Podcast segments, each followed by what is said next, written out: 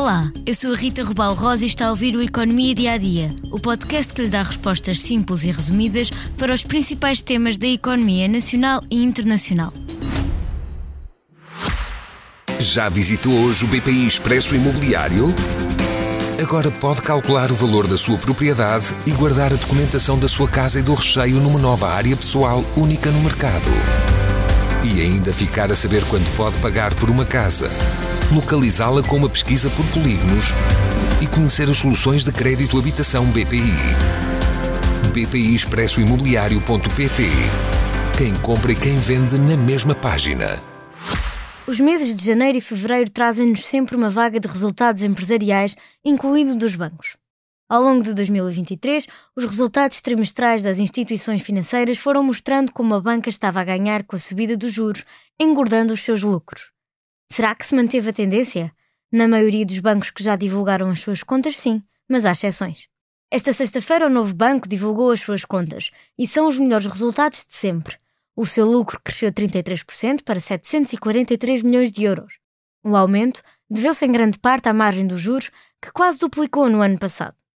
Ainda esta sexta, o espanhol Santander apresentou os seus lucros relativos à atividade em Portugal também neste banco os lucros cresceram, mais concretamente uma subida de 57% aproximando-se dos 900 milhões de euros. Contudo, se olharmos para a atividade do grupo todo, em todas as geografias além de Portugal, o crescimento foi mais moderado, na casa dos 15%.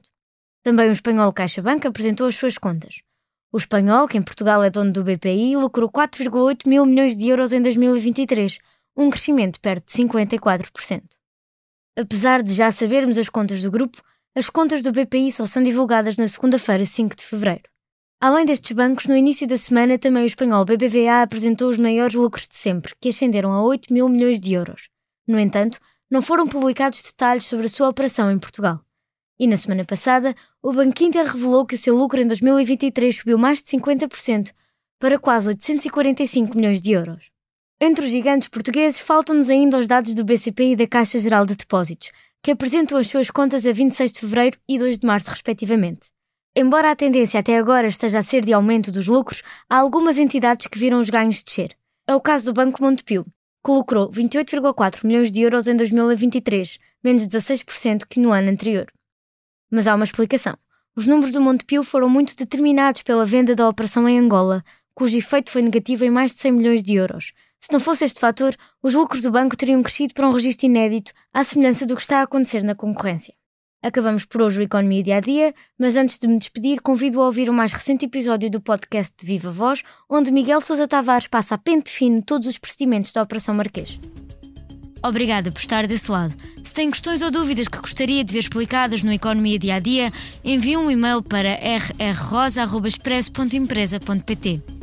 Voltamos amanhã com mais novidades económicas.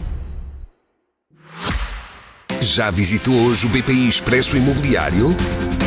Agora pode calcular o valor da sua propriedade e guardar a documentação da sua casa e do recheio numa nova área pessoal única no mercado. E ainda ficar a saber quanto pode pagar por uma casa, localizá-la com uma pesquisa por polígonos e conhecer as soluções de crédito habitação BPI. BPI Expresso Imobiliário.pt quem compra e quem vende na mesma página.